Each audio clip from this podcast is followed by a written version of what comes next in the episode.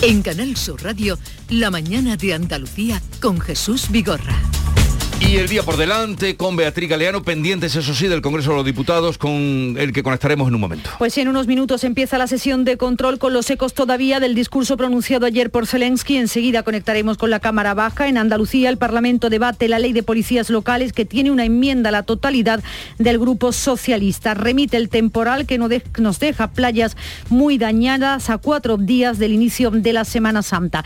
Entre los eh, actos del día, el rey Felipe VI recibirá por primera vez en audiencia como nuevo líder del PP Alberto Núñez Feijó este miércoles por la tarde. La Fundación Central, Centro de Estudios Andaluces, publica el barómetro de opinión pública en Andalucía, incluye la estimación de voto en unas elecciones autonómicas. El Ministerio de Sanidad y las comunidades autónomas debaten hoy la retirada de las mascarillas en interiores. Hay comunidades que quieren que se elimine la obligatoriedad de esas mascarillas como Andalucía, pero otras como Andalucía prefieren esperar a que pase al menos la Semana Santa. Desde de hoy, además, podemos presentar la declaración de la renta. Comienza la campaña de la agencia tributaria para hacerlo por Internet, para realizarlo por teléfono. El plazo comienza el 5 de mayo, si lo quiere hacer de manera presencial, a partir del 1 de junio. Eh, gracias, Beatriz Galeano. Vamos a conectar con el Congreso de los Diputados. Carmen del Arco, buenos días.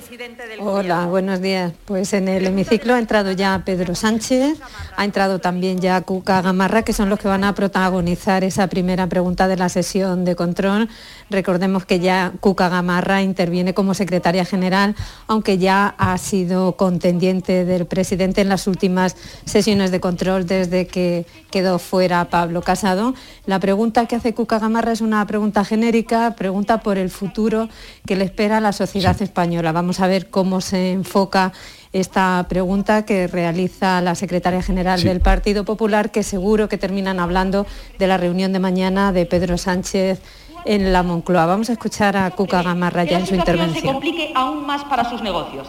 Eso sí, mientras con su gobierno la deuda se ha disparado por encima del 120% del PIB y tenemos el segundo peor déficit del euro. Y parece que usted no quiere ver que las familias no llegan a final de mes, que no se pueden llenar los depósitos de gasolina y que hacen lo imposible para no encender la luz por miedo a las facturas. Señor presidente, ¿qué futuro le espera a la sociedad española con su gobierno?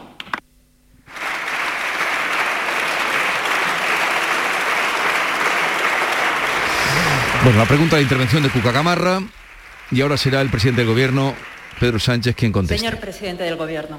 Muchas gracias, señora presidenta. Señorías, no sé si usted estuvo ayer en este mismo hemiciclo, no sé si se ha enterado de que hay una guerra que está sufriendo Europa, no sé si ha visto las imágenes eh, de Bucha, si ha visto las imágenes de Mariupol, no sé si se da cuenta de que llevamos mascarilla y estamos atravesando una pandemia. Es decir, el mundo, Europa y por extensión España estamos sufriendo las consecuencias de la pandemia y de la guerra, señoría. Y el Gobierno se hace cargo, se hace cargo de, las dificultades que tienen las familias y que tienen también las pequeñas y medianas empresas. Pero la cuestión no es tanto la guerra, la pandemia, sino cómo respondemos a la guerra y a la pandemia, señoría y tenemos que ver si actuamos o no actuamos y en su caso si continúan estorbando o empiezan a ayudar al gobierno de España, que es ayudar a su país. Este gobierno, este gobierno está actuando. Hemos actuado pidiendo, por ejemplo, a todas sus señorías, el Grupo Parlamentario Popular y gobiernos autonómicos como el de Galicia no tuvieron a bien presentar ningún tipo de propuesta al Plan Nacional de Respuesta a las consecuencias económicas eh, de la guerra, pero hemos pedido eh, iniciativas, propuestas a los distintos grupos parlamentarios, también a los gobiernos autonómicos, también a los agentes sociales, y es lo que solicitamos que se apoye por parte de sus señorías cuando eh, se tenga que convalidar ese importante Real Decreto Ley.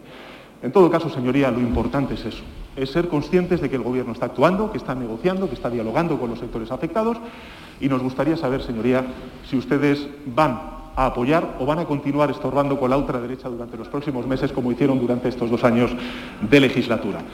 Usted pregunta por el futuro de los españoles, señoría, y yo le diré que pese a las dificultades, pese a la complejidad de la situación, tanto por la guerra como por la pandemia, estoy convencido de que España y Europa saldrán adelante. Y lo van a salir gracias a la determinación, gracias a la solidaridad y gracias al esfuerzo de unión que desde el Gobierno vamos a desplegar con toda la mayoría parlamentaria de este hemiciclo.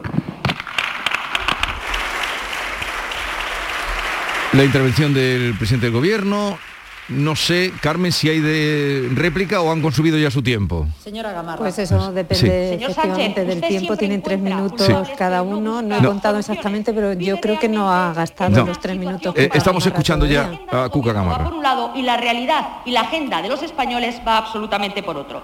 Usted se peña en confrontar con todos los sectores económicos de nuestra economía, con medidas ineficaces que son solo parches. Escúcheles más porque ellos saben lo que necesitan. Se empeña en enfrentar a unas comunidades con otras, porque usted lo que hace es olvidar a las regiones más castigadas para favorecer a aquellas que le hacen a usted mantenerse en la Moncloa. Y se empeña en poner palos en las ruedas de las que crean empleo y riqueza, sin importarle que a los ciudadanos les vaya bien, mal o regular. Hay otra manera de gobernar, señor Sánchez. Solo cuando se pone a las personas en el centro salimos más unidos, con más crecimiento y más futuro. Pero usted solo es el centro. Más empleo, señor Sánchez, y menos asesores a costa de los 22 ministerios que estamos pagando entre todos los españoles. Más bajar los impuestos y menos nombrar comités de expertos a dedo. Hay otra manera de gobernar, señor Sánchez. Su fracaso es evidente. Escuche mañana al presidente Feijó y haga las dos cosas que usted sabe hacer bien, copiar y rectificar. Copie las propuestas que le va a plantear el Partido Popular y rectifique sus nefastas políticas que nos están llevando a la ruina. Eso sí, por fortuna hay alternativa, porque hay otra manera de gobernar.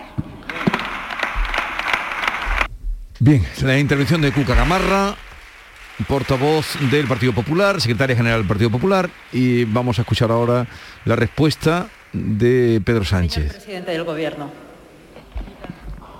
Hay otra manera de gobernar, sin duda alguna, señoría. Ustedes cuando están en la oposición bajan todos los impuestos. Cuando están en el gobierno suben hasta 50 impuestos, señoría.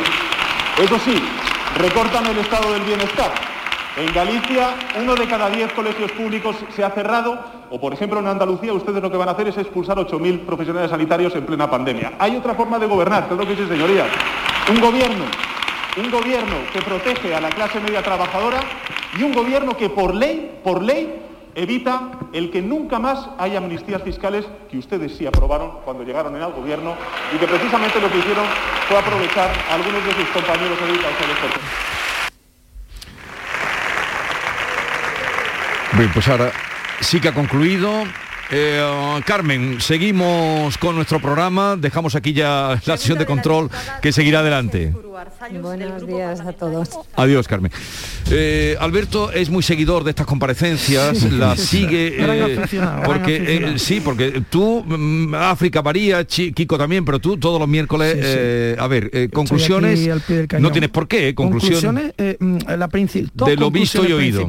Una, siempre la pandemia y la guerra como, como respuesta por parte del presidente del gobierno. Yo voy a dar un dato porque creo que es bastante elocuente. En enero de 2021 el- el- la inflación era cero, cero. En enero de 2021 había pandemia, inflación cero. ¿Vale? En febrero de 2021, datos del INE, era menos 0,6, pandemia. ¿eh? En diciembre de 2021, todavía con pandemia, pero todavía sin guerra, la inflación er- subió al 6,5. Que Pedro Sánchez se empeñe en mm, volcar toda la responsabilidad de la subida de los precios eh, en la guerra y en la pandemia es mentir a los españoles. Él también tiene responsabilidad y tiene que tomar medidas. Y es lo que los españoles queremos saber cuando se le pregunta en la sesión de control al gobierno. Eso en primer lugar. En segundo lugar, y soy rápido, eh, casualmente de las comunidades autónomas que no han hecho los deberes que él les ha puesto, la única que ha citado es Galicia, casualmente. ¿eh? Yo dejo eso ahí por si, por si le sirve a alguien. ¿no? Ya está. Este, es, este es el tipo de política en el que estamos metidos con la que nos está cayendo. ¿eh? Pero no estoy de acuerdo, Alberto. Eh, en diciembre de 2021 la inflación en Estados Unidos era del 7% y en Alemania era del 5 del 5 co- o del 5,3%, o sea, es que mm, formamos Pero- parte pero de un África, mundo que es mucho más grande formamos- que, que España, que pasa la parte de un frontera. mundo que es mucho más grande, pero en enero de 2021, cero.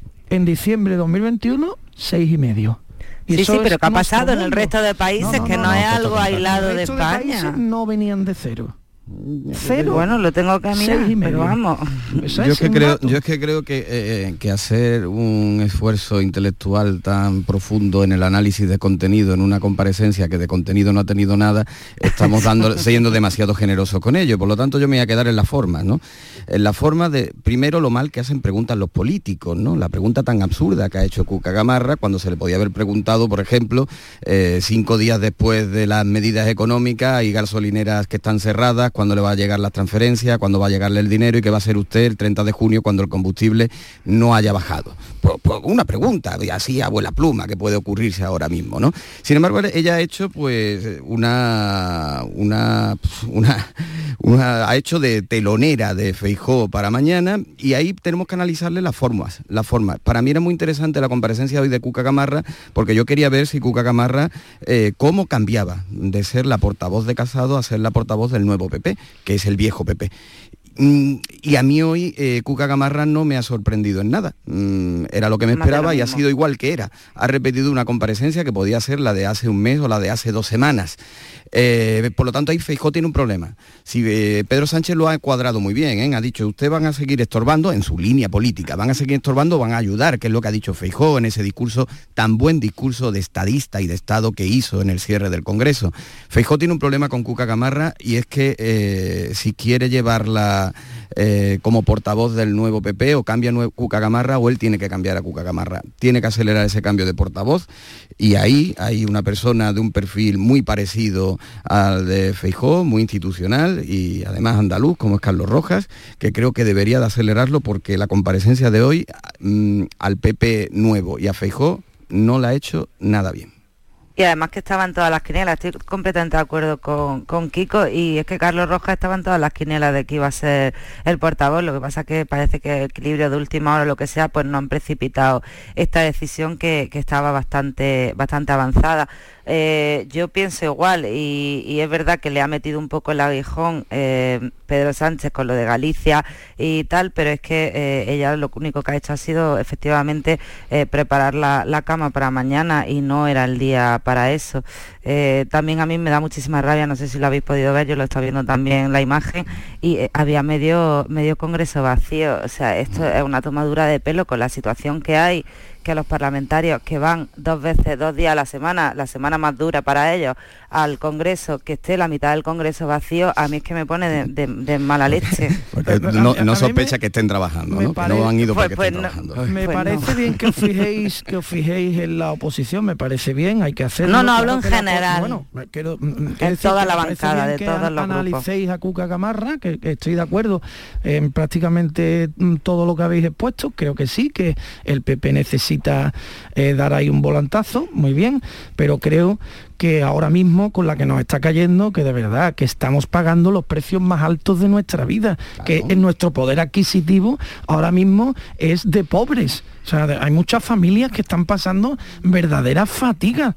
Y yo creo que el foco hay que ponerlo en el principal responsable. Pero tendrá que ponerlo la oposición, que es quien le tiene que obligar a entrar en arena. Que le haga las preguntas, que las preguntas pertinentes. claro que lo tiene que poner la oposición, pero cuando el presidente del gobierno responde algo más que la guerra y que la pandemia. Pero Alberto, es que esto es de dónde viene, esto es de dónde viene Sardinas traigo. Entonces está muy mal pues, la pues oposición. Pues probablemente Alberto. Y, así no pues hablamos del presidente. No, que es que ha dicho, no, no, no. Ha, citado pero, a Bucha. O sea, es decir, para explicar los precios que estamos pagando, ha recordado los muertos de Bucha. Pues sí. Es que de verdad que me parece absolutamente. Y Cuca Gamarra ha tenido un turno de respuesta al presidente que podía haberle dicho esto mismo que de, respuesta y después la réplica que le ha tenido Pedro Sánchez al final. le podía haber dicho lo mismo que tú estás diciendo en lugar de leer lo que llevaba pues, escrito. muy bien, claro. Claro, es que hay que ser exigente con la oposición y con el gobierno, por supuesto, por supuesto, con, los dos, con los dos. el gobierno más, ¿no? Claro, pero que lo sea la oposición, es que los periodistas somos más fiscalizadores del gobierno que la propia oposición.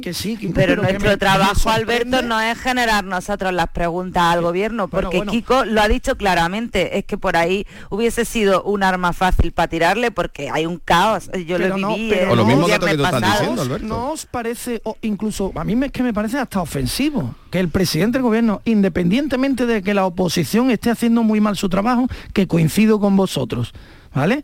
Pero creo que el foco hay que dirigirlo a quien tiene la responsabilidad directa en solucionar esto. No parece... Pero es que la pregunta era ¿qué futuro tiene España? claro. pues mira, yo le podía haber respondido. A mí me hace, el futuro, a mí me hace la pregunta, ¿qué futuro hace España? Y ante tan absurda yo le digo, pues mira, lo tiene difícil para clasificarse porque le ha tocado a Alemania en el Mundial. Y pudiese haber sido igual la respuesta, igual. pregunta sea muy Ante preguntas absurdas la respuesta puede ser igualmente no, no, no justifica una respuesta que atenta contra la, la mínima. Pero Alberto, favor. que esto se llama sesión de control Sí. al gobierno, No. que tiene que ejercer la oposición. Se acabó el apartado de, se- Nada. se- de sesión o sección, sección de control al gobierno. Va- se están riendo los de Andalucía Oriental. oye. No, yo que estoy No, ahora no, mismo, no, no, o sea, la si estamos- posición si es muy mala, venga, ya estamos quedamos diciendo con lo eso. mismo, pero Venga, con ya un está. poco diferente. Mañana pagamos el pan al doble hace momentito, tres meses, pero por la posición es muy mala. Eh, que quiero, vamos a entrar en un tema ahora mm, también mm, palpitante. Eh, hacemos una pausa y vamos enseguida con las mascarillas y con el catedrático de inmunología de la Universidad de Granada. ¿Conoces tú a- al doctor Ignacio Molina, no? Lo tenemos de experto de cabecera en ideal. sí. Tenéis buena vista, tenéis buen olfato en ideal. Yo también lo tengo de, de asesor. Ahora vamos con él. La mañana de Andalucía con Jesús Vigorra. ¡Viva el Rasque Diem! ¿El rasque diem? Querrás decir el carpe diem. Eso era antes. Ahora lo que se lleva es el Rasque Diem. Así que rasque diem. Rascas de la 11. Desde solo 50 céntimos, vive el momento al máximo y gana hasta un millón de euros al instante.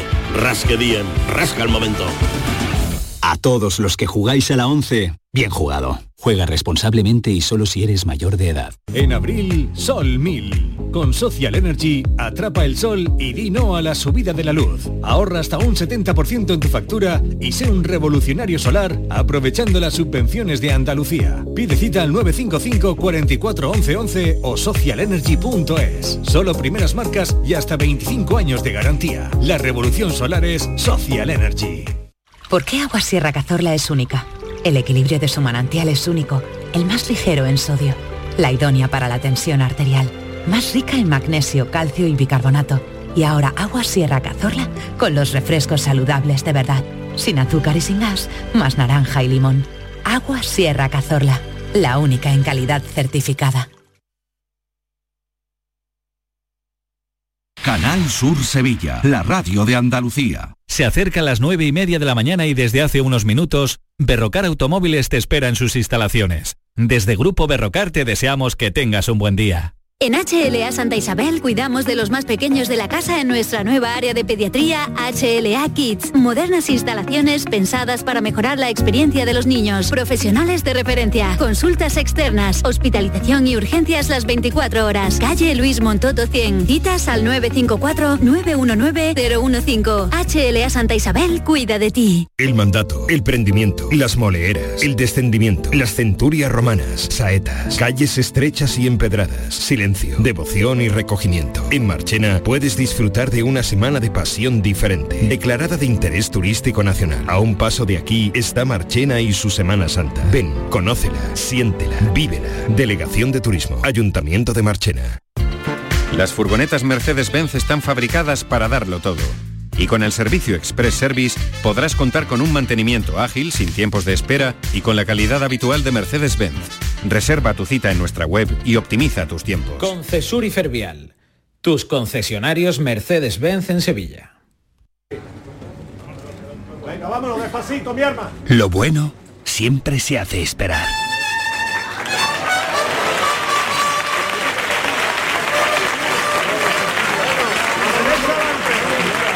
Aceite de oliva virgen extra 1881. El homenaje que te mereces.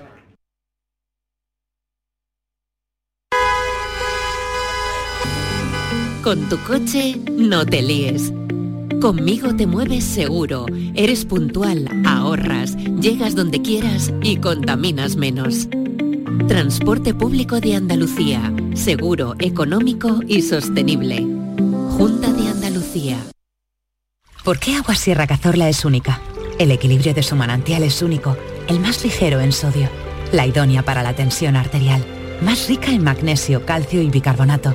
Y ahora Agua Sierra Cazorla con los refrescos saludables de verdad, sin azúcar y sin gas, más naranja y limón.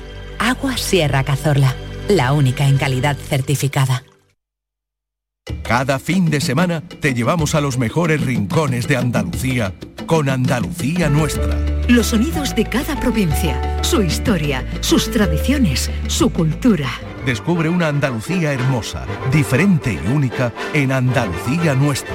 Los sábados y domingos desde las 7 de la mañana con Inmaculada González. Quédate en Canal Sur Radio, la radio de Andalucía.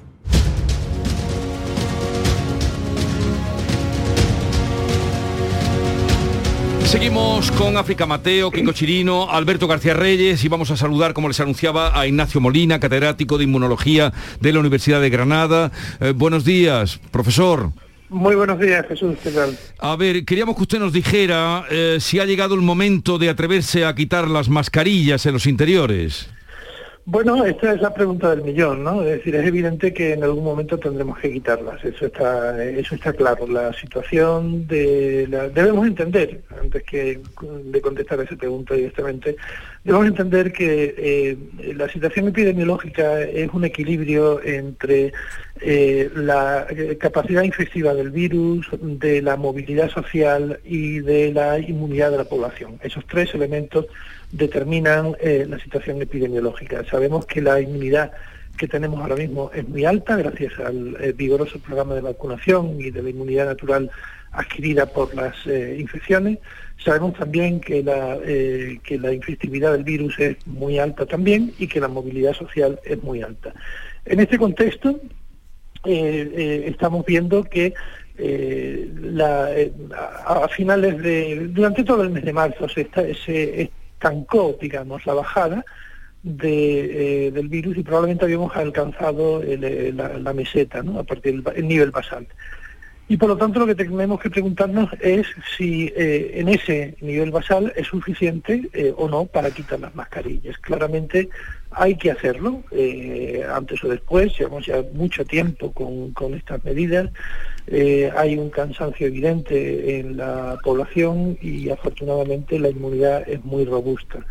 Pero por lo tanto yo creo que estamos en el momento de empezar a pensar en quitarlas, pero creo también que la incidencia que hay eh, en este momento es muy alta también y por lo tanto no es el momento de hacerlo ahora, quizá eh, en algunas semanas, pero en este momento y ciertamente antes de Semana Santa de ninguna de las maneras. O sea, que usted dice, se alinea con quienes piensan, en este caso el consejero de, de, salud, o Aguirre, que hoy en la reunión que van a tener en Toledo, en la interterritorial, su propuesta es mantenerlas hasta que pasen las aglomeraciones de Semana Santa. ¿O usted la llevaría un poco más?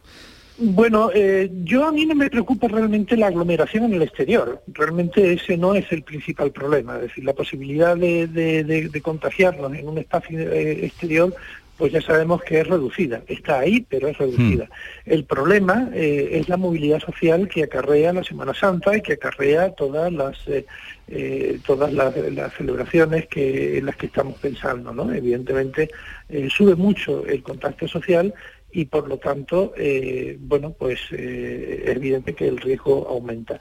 Se han hecho algunas otras propuestas, como la referente a los niños, por ejemplo, eh, hay un movimiento en que quizá en cuanto a los niños y en cuanto a las escuelas eh, el, momento esté más próximo. Eh, probablemente sea así, la incidencia en el, en el grupo infantil en este momento es eh, cuatro veces menor que en el grupo de entre 30 y 40, por ejemplo y evidentemente pues a los niños se les está causando un, daño tremendo, ¿no? Luego yo probablemente empezaría por ahí, empezaría por los, por los niños y empezaría de una manera escalonada, ¿no? O sea, usted empezaría por los niños y luego iríamos a las ferias y las casetas y... Claro, claro, claro, claro. Claro, lo que, lo que yo no creo que sea conveniente es quitarlas de golpe. Eh, en, todos en todos los contextos, ¿no? Y ciertamente en, otros lugares, como por ejemplo el transporte público, pues eso debería de ser lo último, ¿no? Sí. Eh, porque quitarlas de golpe eh, supondría que, que la gente, en la situación social en la que estamos, pues entiende o piense que esto se ha acabado y no, no se ha acabado. ¿eh? En, la última semana hemos tenido un importante número de muertos y seguimos teniendo un importante número de hospitalizados, ¿no? Es decir, que esto no se ha acabado, el virus no se ha ido, no se va a ir, vamos a tener que convivir con él eh, durante toda la vida y por lo tanto lo que tenemos es que aprender a convivir con él y ciertamente tenemos que hacerlo poquito a poco. Pues muchísimas gracias, eh, Ignacio Molina, catedrático de Inmunología de la Universidad de Granada, por estar con nosotros. Un saludo y nos quedamos en que de momento... Eh, mm, Yo creo que de momento Pasar la Semana Santa y se atrevería a fijar un mediados de mes, finales de mes, cuando pase la feria gustaría un imposible, ¿no? A mí me gustaría que, que, que esto, esta decisión la tomáramos cuando la tasa de infección eh, fuera eh, menor de 50 por 100.000. En este momento, pues eh, estamos... 250. exactamente. En Andalucía, en España. En Andalucía, en España estamos mucho más. 426. Exactamente, ¿no? Pero mm, claro, eso es lo que a mí me gustaría y lo que nos gustaría a todos los médicos. La realidad es otra, países como Alemania, por ejemplo, que tienen una tasa mucho mayor que nosotros, pues eh, las quitaban esta semana, eh, entonces, pues eh, claro, hay que hay que ser conscientes también de la realidad, ¿no? De tal mm. manera que, pues yo creo que, que un movimiento prudente, pues sería caminar hacia la retirada de las mascarillas dentro de algunas semanas, simplemente esperar a que pasen todas estas celebraciones y a partir de ahí empezar de una manera paulatina que nos dé tiempo a evaluar el resultado. Es decir, eh, el quitarlas de pronto no es solamente eh, eh, con, con, el propósito de que la población no piense que esto se ha acabado, sino también pues tener la oportunidad de ver cómo, cómo evoluciona la situación epidemiológica, es decir, si, la, si esta retirada afecta de manera muy negativa o no a la difusión de la pandemia y a partir de ahí, pues eh, si se ve que, que, la retirada de las mascarillas en determinados, de una manera parcial, pues eh, no tiene un efecto significativo, pues continuar adelante. Pero si de pronto vemos que tiene un efecto eh, negativo brusco, pues es evidente que hay que dar marcha atrás, ¿no? Es decir, que es darnos un poco la capacidad de eh, eh, flexibilizar y, una capacidad de respuesta, digamos, ¿no? ante, ante una situación inesperada. pues muchísimas gracias, doctor Ignacio Molina. Gracias por estar con nosotros. Un saludo y buenos días. Encantado, buenos días, Jesús. A ver, ¿tenéis alguna opinión fundada sobre esto después de escuchar a un experto como el doctor Molina? Mm, después de escuchar a un experto, Silencio. Silencio. No, pero él ha dicho que hasta que no haya 50 eh, por 100.000 habitantes sería un bueno una buena medida, pero... No, pero la opción que da de hacerlo de forma gradual y empezar con los niños, que fueron también a los últimos a los que se le pusieron y tal, pues parece razonable, pero claro, los que saben son los que saben. Mm, eh, pero, los que deciden son los que deciden. pero viene... Eh, que no son los que saben.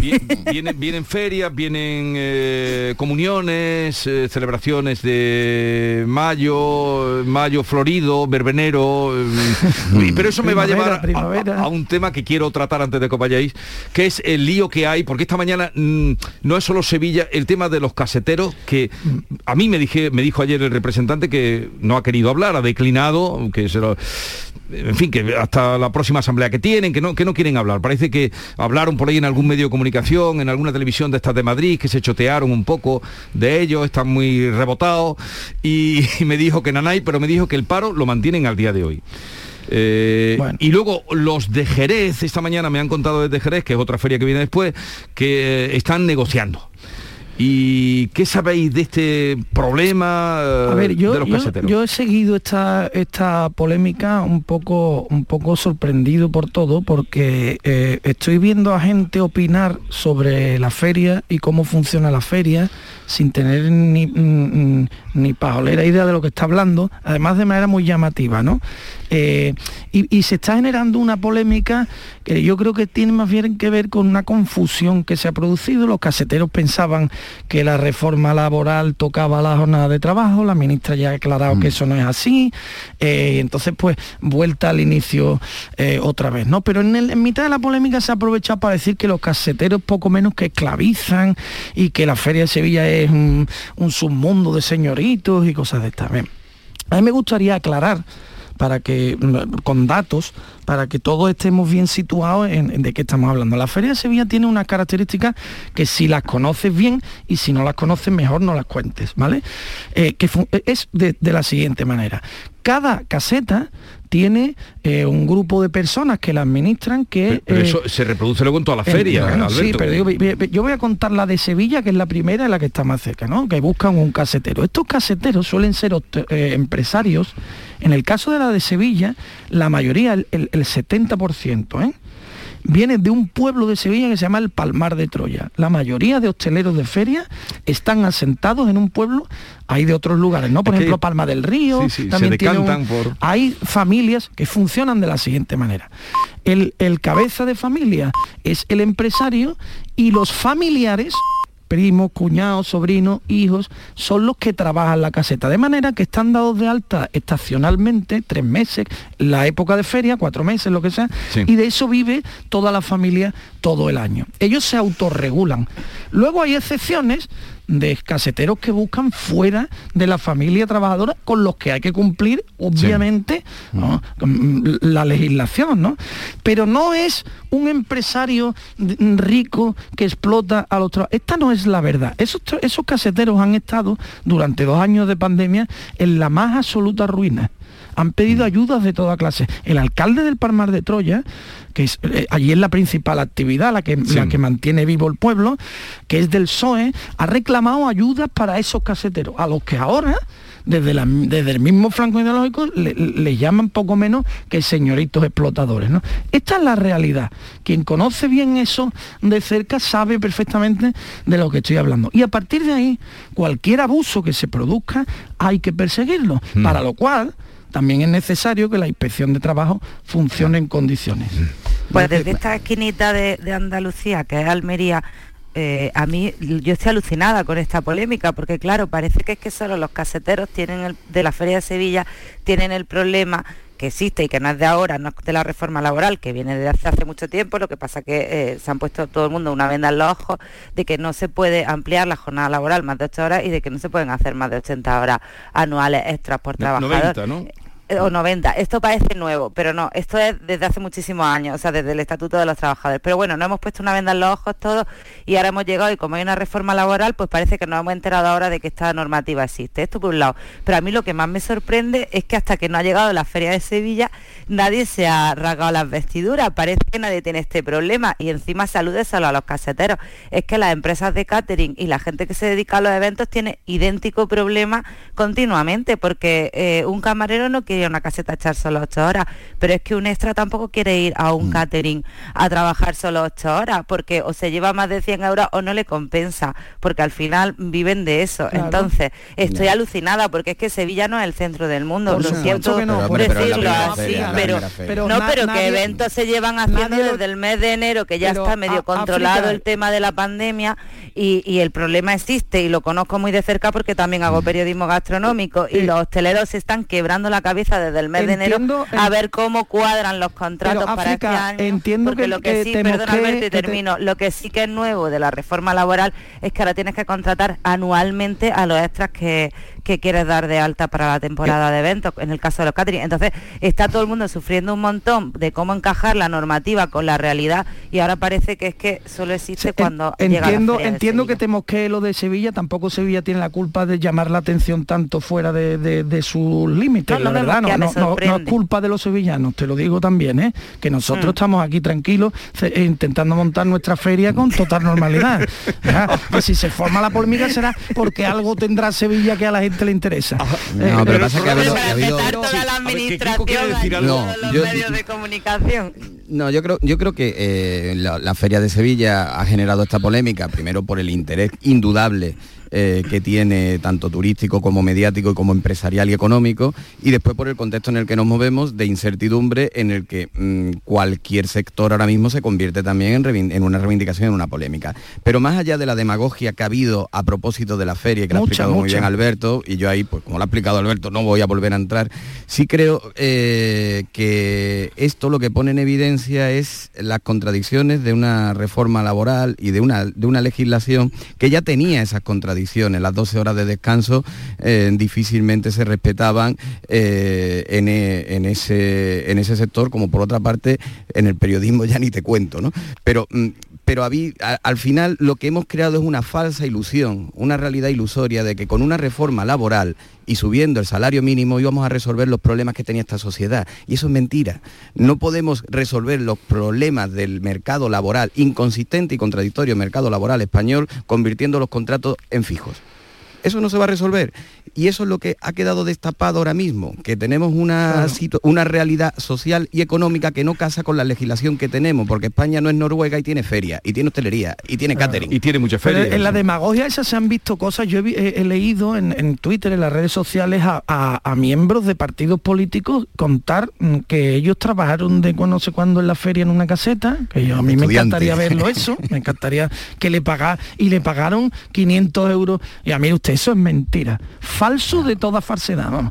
No ha cobrado usted 500 euros por una feria ni loco. Pero, pero que hay ese problema. Eso es mentira. Es más, voy a dar otro dato. Hay muchísima gente, muchísima gente, más de las que nos creemos, que en la feria pide vacaciones en su trabajo, muchos camareros que están trabajando en un bar para, poder trabajar la feria y ganar un buen sobresueldo. Pero que ese problema existe. claro, pero el problema, el problema que surge, a repetir, pero, el problema que surge este año en concreto es que como ha habido tanta ayuda a la hostelería y ha habido tanta historia, los hosteleros en general están muy preocupados porque hay un run run de fondo de que va a haber muchísimas inspecciones este año. Entonces, claro, este es el tema en realidad, porque cumplir con eso se tenía que haber hecho desde el primer año hasta el último. Pero, están todos muy preocupados y hablas con cualquier hostelero y te lo traslada de que va a haber inspecciones por todos sitios, porque hay que recuperar por algún sitio lo que se ha dado, porque es que esto, la maquinilla no, no da para nada. Igual, que si hubiera inspecciones en bares de copa, en África, igual que si ahora dijéramos que bueno, y si van a, y si van a los medios de comunicación porque que se están ganando,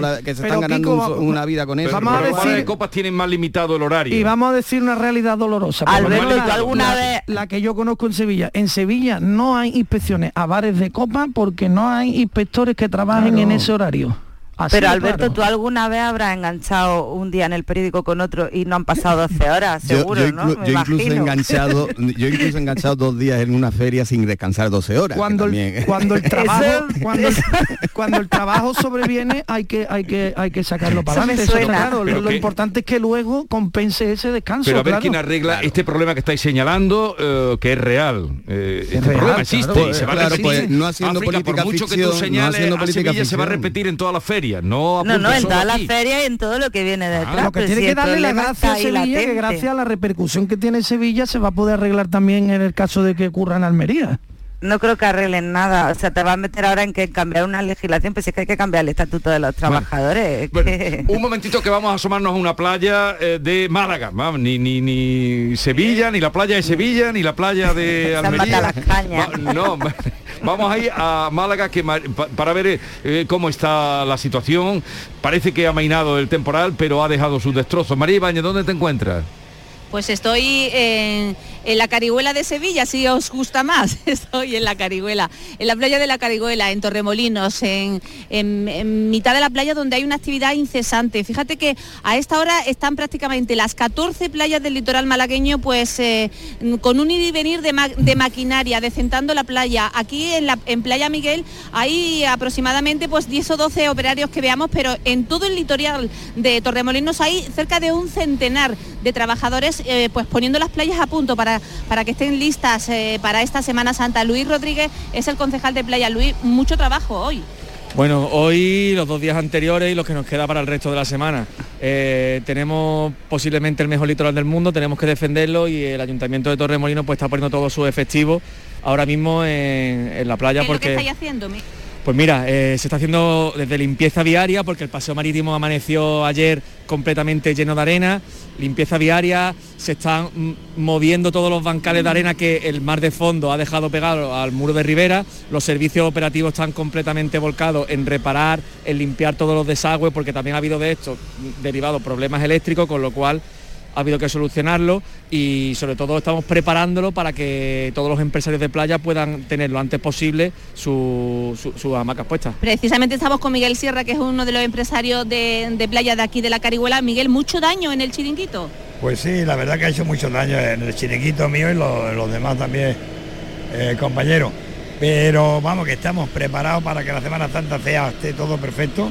Tenemos un ayuntamiento que codo a codo con nosotros nos está ayudando en todo lo posible, noche y día. Oye, o ha entrado la, la tierra dentro del chiringuito, Sí, me decía, en, ¿no? en- en esta zona sí, en esta zona sí. Hay otras que ha encarnado, se ha llevado y está de todo, hay de todo un poco. Y aquí ha pegado como dos, un metro aproximadamente de, estatu- de, de gruesor y están las máquinas de ayuntamiento ya eh, distribuyendo y poniendo la, la zona prácticamente limpia. Bueno, os podéis imaginar que aquí se está trabajando, se está trabajando en todo el litoral.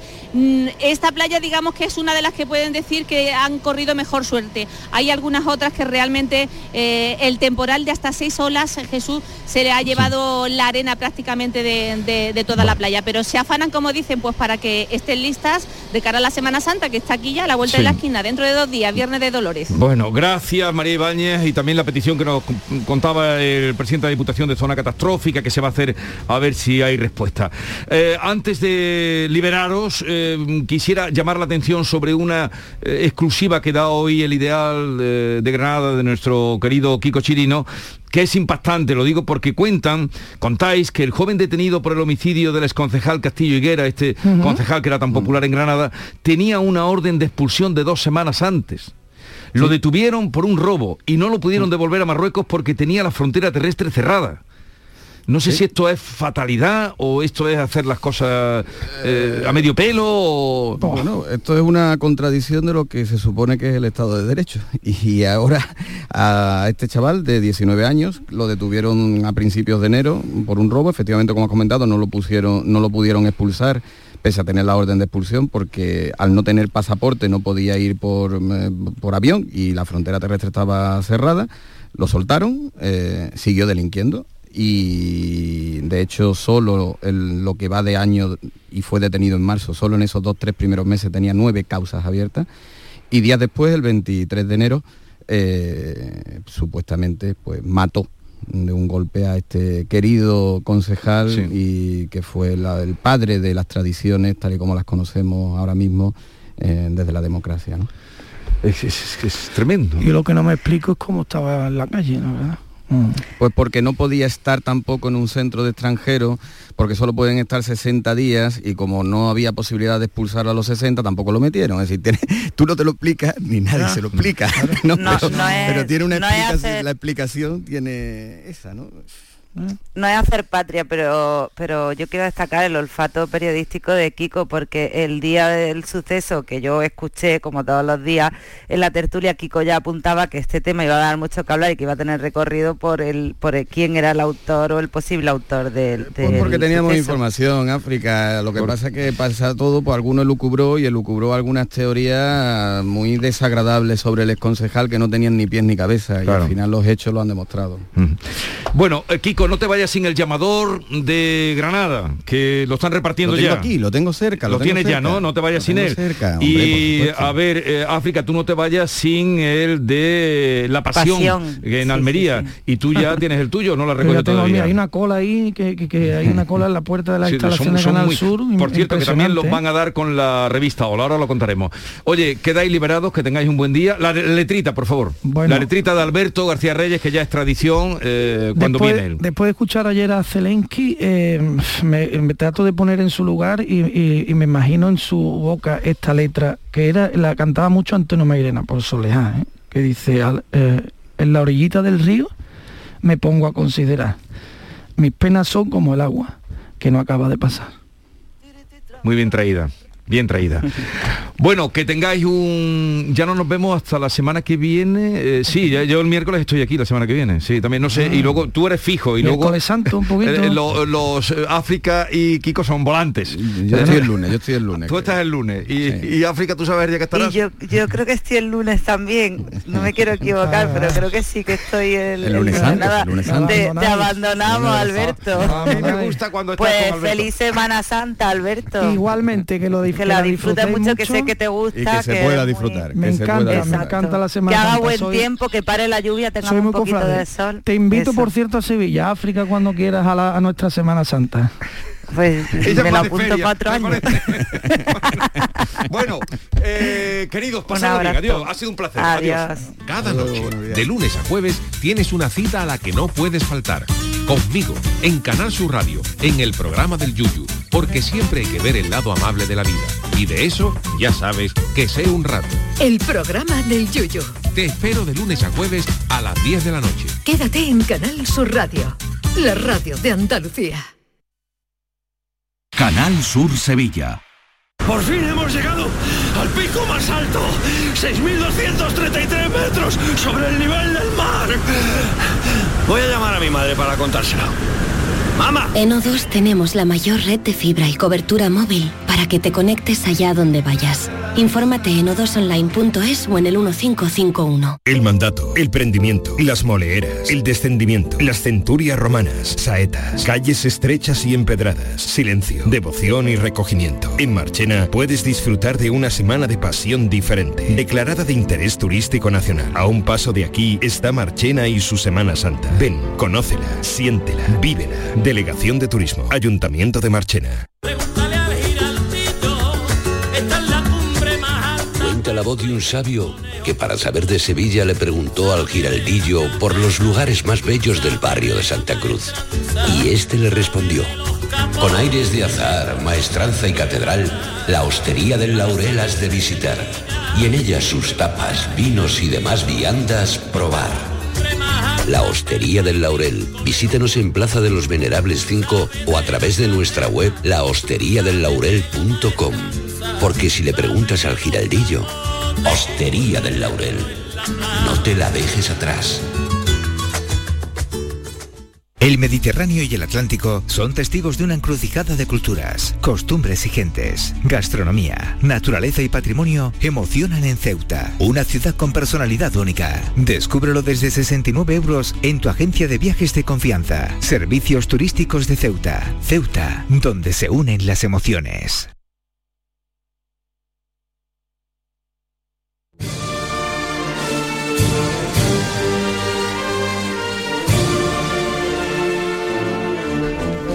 Queridos oyentes, eh, donde quiera que estén, eh, no hace falta que les diga la significación que tiene eh, el programa de mano, que en cada provincia tiene su nombre y que comienza hoy a repartirse en toda Andalucía.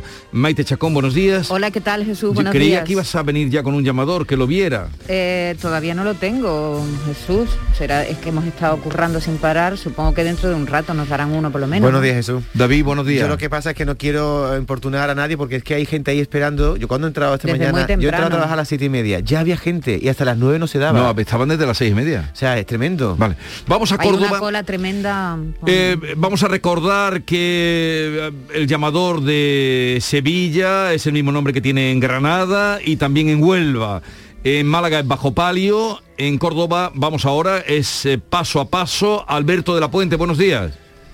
Buenos días, Jesús. A ver, ¿cómo Pues va el reparto? ¿Hay, hay eh, expectación? Pues numerosas personas son las que se han acercado ya a recoger el itinerario que esta casa pone a disposición de los cordobeses. El programa 2022 aparece con una imagen del Cristo del Calvario en su portada y vuelve de nuevo a Córdoba para el deleite de sus seguidores. Tenemos aquí a un- uno de ellos. ¿Ha venido hoy a por el ejemplar de paso a paso? Sí, hola, buenos días. Sí, como todos los años, a recoger el ejemplar de paso a paso. Esto ya es una tradición aquí en Córdoba, ¿no? Y todos los años vengo a, recogerlo aquí a la delegación de Canal Sur.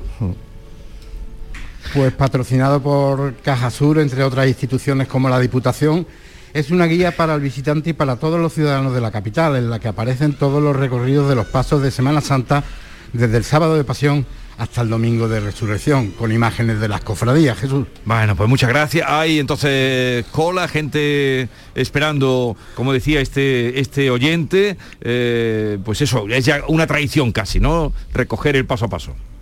Efectivamente, sí. Hasta luego, eh, Alberto. Vamos a, mm, a recordar que eh, la revista Hola, eh, con el ejemplar número 4054 de esta revista, se va a regalar desde hoy, 6 de abril, pues eh, ese programa mm, guía, ese programa de itinerarios se va a regalar durante toda esta semana. Del 6 hasta el 12 de abril se van a, a- a regalar las guías El Llamador de Sevilla, Bajo Palio en Málaga, Paso Sí. a Paso en Córdoba, todas las de Andalucía. Ahora vamos a contar cómo, cómo es esa colaboración de Canal Sur Radio con Hola, pero vamos a ir de nuevo. José Manuel de la Linde, eh, buenos días, ¿cómo va contigo? Nos hablabas antes de que desde las seis y media había gente. ¿Cómo está la cosa ahora? Buenos días de nuevo Jesús, pues fíjate que me estoy asomando ahora para ver a dónde llega y, bueno, pues eh, no os podéis imaginar cómo se ha visto incrementada esta cola, pese a que el día está un tanto lluvioso y no se esperaba este chirimiri y llovizna que tenemos. Bueno, pues desde el pabellón de Andalucía ahora mismo supera eh, el pabellón de la Cruz Campo de la Expo, el pabellón de Retevisión, hasta allí llega la cola, es una cola, bueno, que se va eh, entregando este llamador con cierta celeridad, pero la cola es impresionante y, sobre todo con la lluvia que tenemos. Mira, está por aquí nuestra jefa de programa, Sonia Chapado, la que vamos a saludar. Sonia, qué impresiona ver estas colas, ¿verdad? Bueno, esto es una maravilla. Eh, hemos vuelto además eh, con muchísimas ganas como bueno, toda Sevilla y este ya es por fin el pistoletazo de salida de la Semana Santa que está aquí y otra vez la larga cola eh, en la cartuja de gente que viene de- de- bueno, desde las seis y media, seis seis y y media media, saludé yo los primeros. hemos empezado a repartir y muy contentos. Pero que hay, que hay.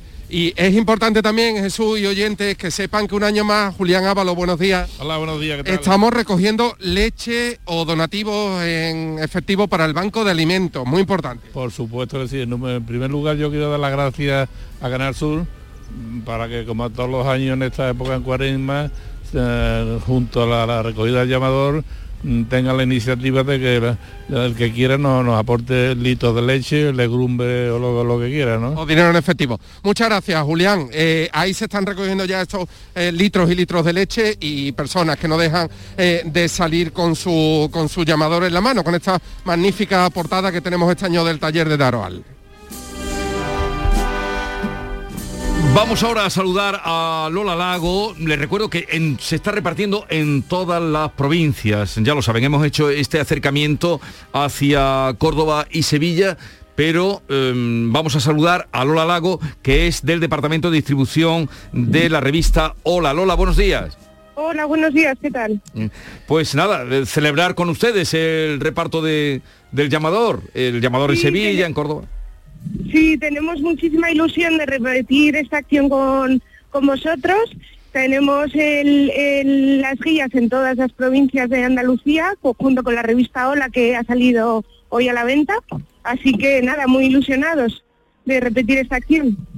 ¿Qué, qué exclusiva o qué portada lleva la revista Hola esta semana? Bueno, encima tenemos una exclusiva bombazo, porque es la boda de Isabel Junot y Álvaro Falco, así que junto con la revista tendrán la guía y, y así tienen todo el itinerario y aparte se ponen al día con la, con la boda tan buena que hemos tenido. Bueno, pues muchas gracias por colaborar con nosotros en la difusión del programa de mano de la Semana Santa. Gracias Lola. Muchas gracias a vosotros, todos al kiosco. Sí, ahí queda Hasta reseñado. luego. Quien no pueda acercarse a los centros territoriales de Canal. Sur, que sepan que la tienen de manera gratuita e incluida Esta en la entrega- revista Hola. Jesús, esta entrega del programa es como el pistoletazo de salida de la Semana Santa. No me digas palabras, ya bueno, sabes. Bueno, el inicio. Yo tengo un, un pariente que le he dicho, mira, te voy a llevar a tu casa un, un hombre mayor, impedido, que tiene 80 años, bueno, va con muleta. Dice, no, no, David, que no me lo traiga, que yo quiero estar allí a las 8 de la mañana porque para mí es como un rito. Oye, ¿y a ti no te salen amigos nuevos solo cuando llega No. el, el reparto del llamador? Nuevos no, sino que aparecen los antiguos que nunca te llaman. Y llaman, sí, sí, son los que llaman por Navidad y cuando llega el llamador. De eso tenemos todo.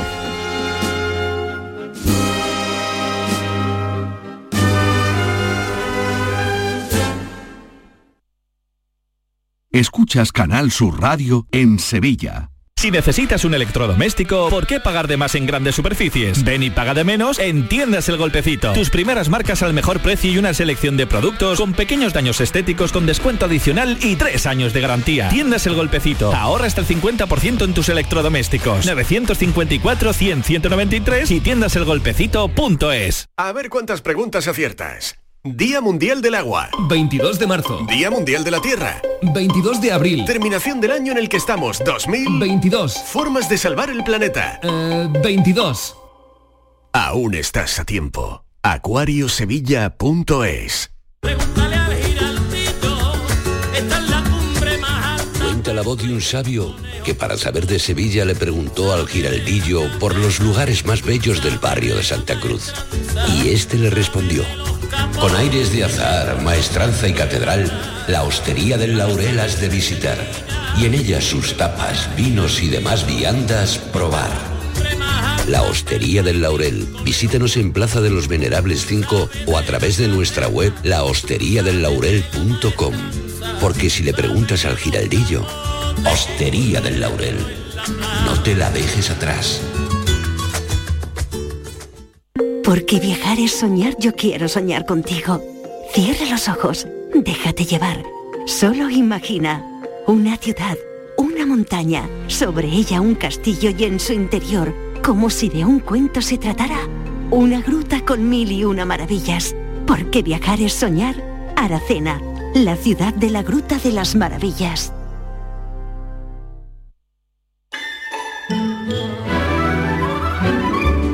Esta es La Mañana de Andalucía con Jesús Vigorra, Canal Sur Radio.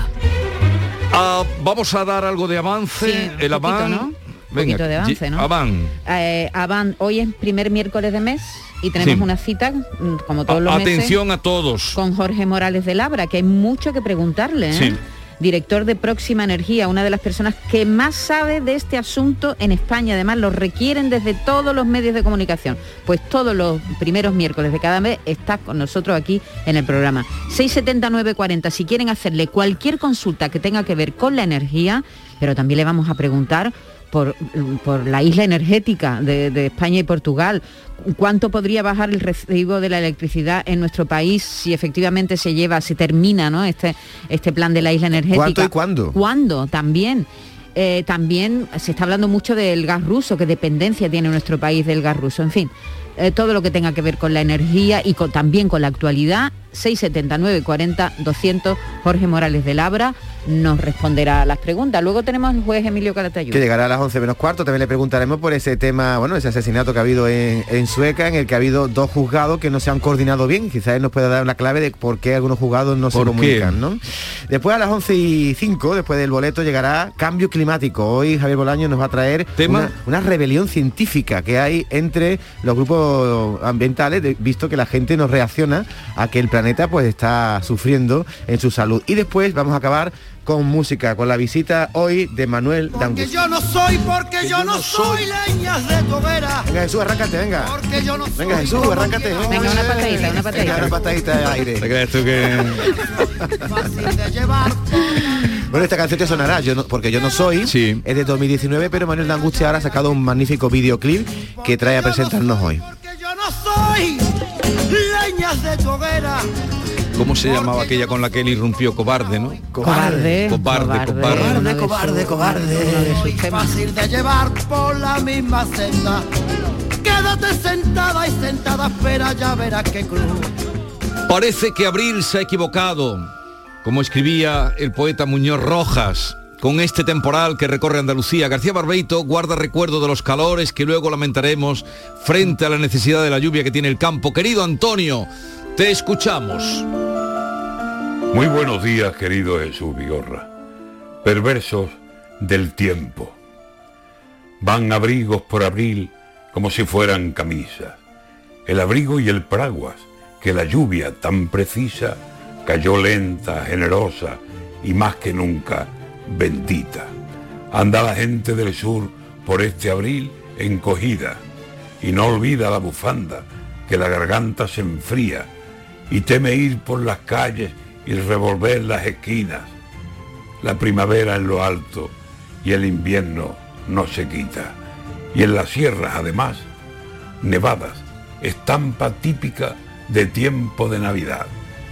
Le está costando trabajo al sol sentarse en la silla y decir, esto es abril y el calor es lo que pita. Están las sierras nevadas y el campo en horas festivas, que hay charcos por los caminos por estas lluvias caídas.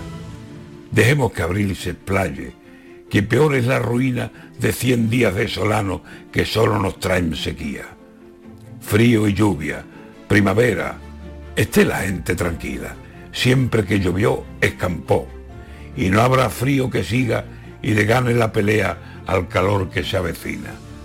Preferible estiritar y mojarse a ver encima tiempo contrario que baja como una plaga maldita.